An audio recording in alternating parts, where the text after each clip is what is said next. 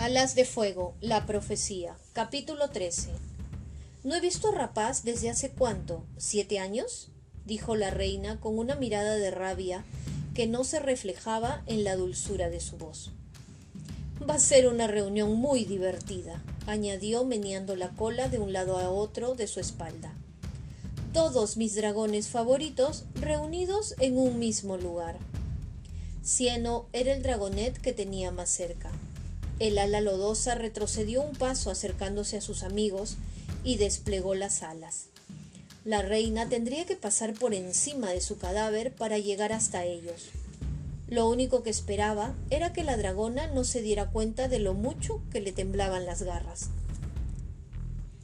Nos ha seguido hasta aquí, dijo Tsunami, que no podía creérselo. Oh, ni siquiera lo he tenido que hacer, respondió la reina. Alguien fue tan amable de mandarme una encantadora señal de humo. Así que solo hemos tenido que seguirla hasta aquí. ¿A quién debo felicitar por tan brillante idea? A mí, pensó Cieno horrorizado. Es culpa mía. Yo he traído a los alas celestes hasta aquí. ¿Quién eres tú? tartamudeó Sol.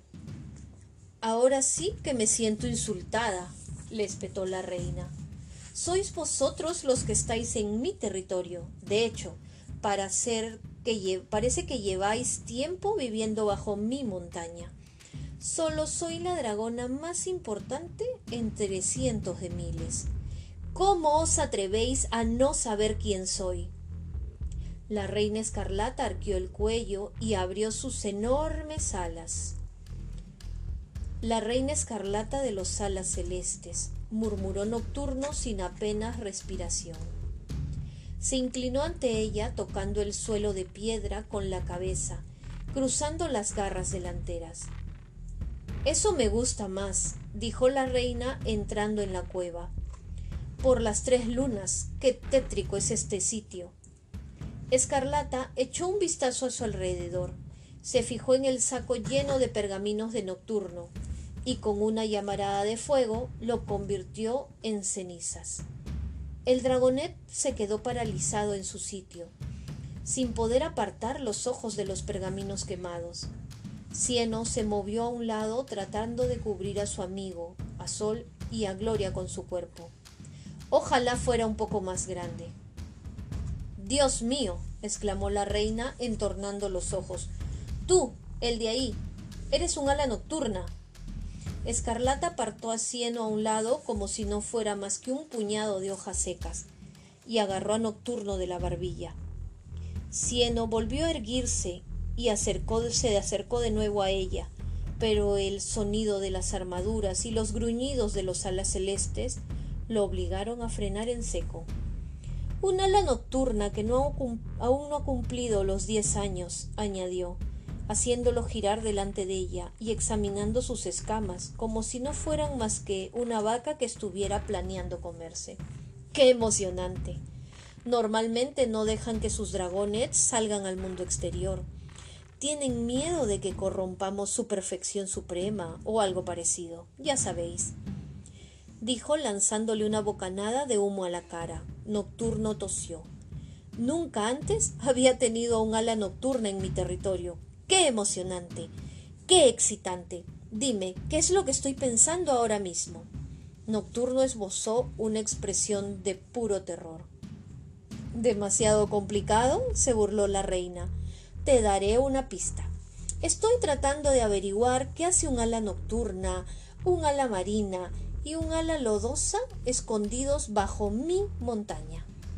Sin contar con esos dos que el ala lodosa intenta tapar y que no tengo ni idea de qué tribu son, dijo señalando con la cola a Gloria y a Sol, y acercándose aún más a Nocturno. Esto no tendrá que ver con cierta profecía, ¿verdad? ¿Qué está ocurriendo aquí? murmuró Desierto, apareciendo en ese momento en la cueva. Se paró en cuanto vio a los alas celestes, clavó sus ojos negros en la reina, y por primera vez en su vida Cieno vio el miedo dibujados en ellos. ¡Membranas! gritó justo antes de lanzarse a por la reina. ¡Detente! gritó Sol. Van a hacerte daño. Desierto pareció no oírla. En cambio agarró a la reina escarlata y la alejó con todas sus fuerzas de nocturno. Ni se te ocurra tocarlos, rugió. Nunca les pondrás tus asquerosas garras encima. La reina consiguió enderezarse en el aire y aterrizó sobre las patas traseras. Se enfrentó a él ciciando de rabia. Ahora son míos, gruñó, y entonces se lanzó a por el ala arenosa lisiado. Membranas apareció en la cueva justo en el mismo momento en que los alas celestes entraban en la cueva para apoyar a su reina. Apenas redujo el paso antes de lanzarse por ellos. Repelió a los tres alas celestes con la cola y le hundió las garras en el estómago a otro soldado. Cieno nunca lo había visto pelear, ni siquiera sabía que Membranas pudiera resultar peligroso. Quédate ahí, le dijo a Sol, y tú, Gloria, escóndete. ¿Desaparecer mientras tú intentas que te maten otra vez por mi culpa? respondió la ala lluviosa. Muchas gracias, pero ni de broma. Gloria lo empujó y fue a reunirse con Tsunami, que ya estaba luchando garra a garra junto a membranas.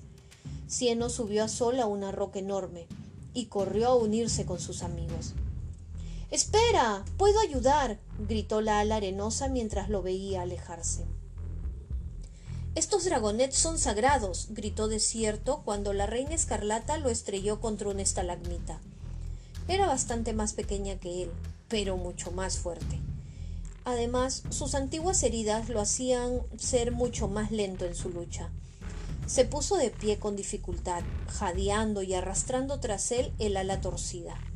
Son los dragonets del destino. No puedes llevártelos.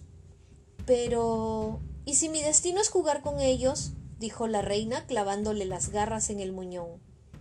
Desierto gritó de agonía y un reguero de sangre brotó de la nueva herida. Oh, espera, tienes razón. A mí no me importa el destino. No me preocupan las profecías ni las estupideces que puedan decir los alas nocturnas.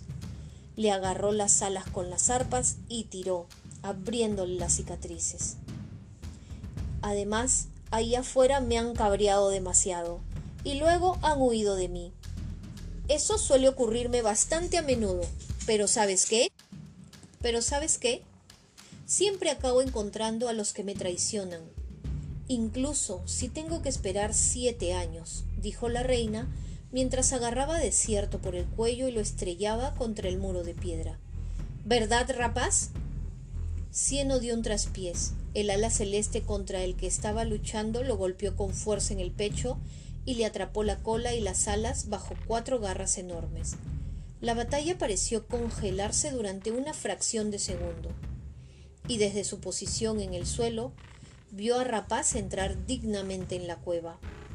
Pobrecita la reina escarlata, dijo con veneno en la voz. Todo el mundo te traiciona. Bueno, ahora me tienes delante de ti.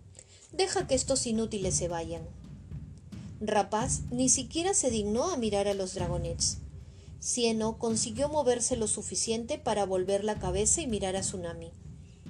Nunca, jamás, se habría esperado que Rapaz se sacrificara a sí misma para salvar a ellos.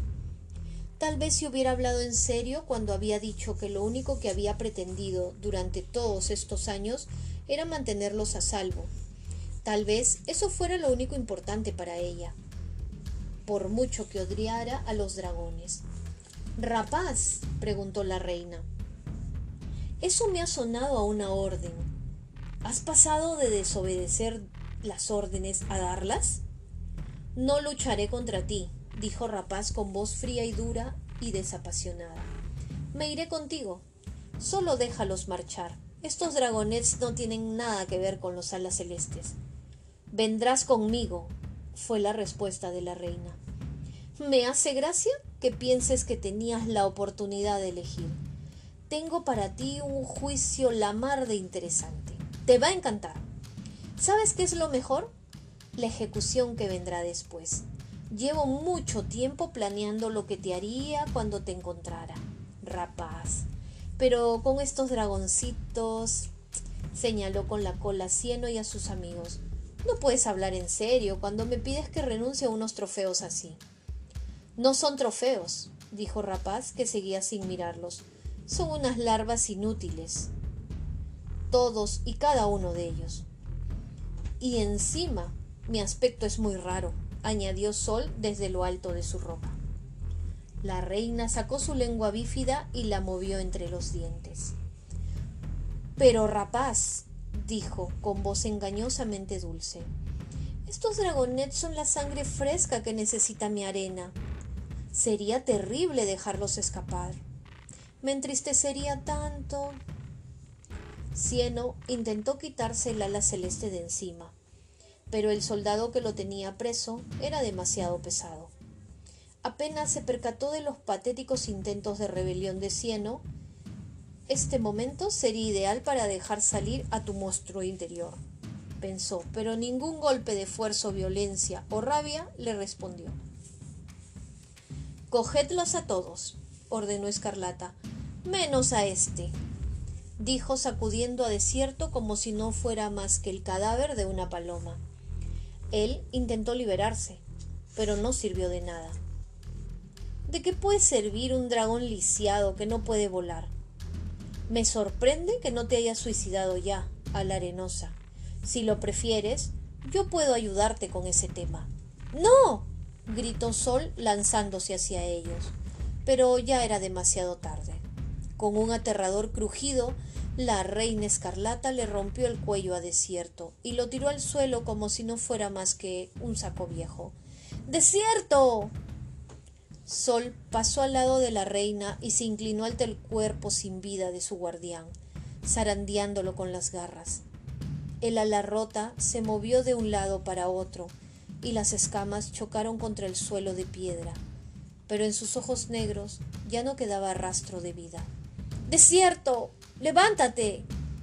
Cieno estaba tan asustado que no se atrevía siquiera a moverse para intentar escapar del ala celeste que aún lo tenía encima. Desierto está muerto, y todo es por mi culpa. Yo fui quien sugirió lo de la señal de humo. Yo he traído a los alas celeste hasta aquí.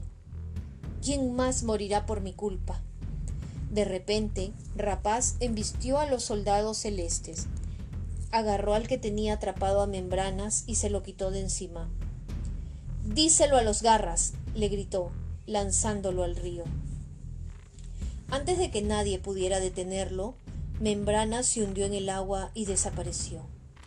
Una ola enorme se elevó sobre las rocas y los empapó. La superficie se calmó, tragándose con ella a su guardián, antes de que Cieno pudiera dejar de pestañear.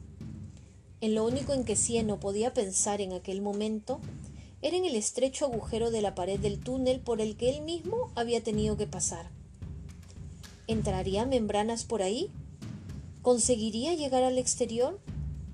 ¡Wow! exclamó la reina secándose la cresta con una zarpa. Los garras de la paz. Espero que intenten irrumpir en mis palacios y rescataros. Eso sería increíblemente divertido, especialmente la parte en la que los despedazamos a todos.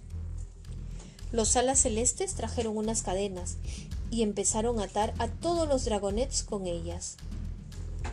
Cieno consiguió captar la atención de Gloria en el último momento. Escóndete, articuló sin emitir sonido alguno. Ella negó con la cabeza. Ni hablar. Voy con vosotros. El peso de las cadenas obligó a Cieno a bajar la cabeza y las alas mientras atravesaban el túnel y salían de nuevo a la luz del amanecer. El sol brillaba alto en el cielo, arrancando suaves destellos dorados de las montañas que los rodeaban. Cieno alzó la mirada y creyó ver una figura oscura allí arriba. Fuera quien fuera el dragón, los observó un momento y luego se alejó. Seguramente fue el oráculo, pero no le sorprendía que el ala nocturna no hubiera hecho nada por ayudarlos en aquellos momentos. Los de su clase nunca se ensuciaban las garras. Ellos dictaban las profecías y les decían a los otros dragones qué era lo que tenían que hacer pero se mantenían al margen de la guerra y evitaban los enfrentamientos a toda costa. Haciéndole dolió en lo más profundo de su ser. Habían estado muy cerca de la libertad y ahora estaban metidos en algo mucho peor que toda su vida de cautiverio. La vida bajo la montaña había sido como vivir en una prisión, pero sabía que no sería nada comparado con estar atrapados bajo las garras de la reina ala celeste.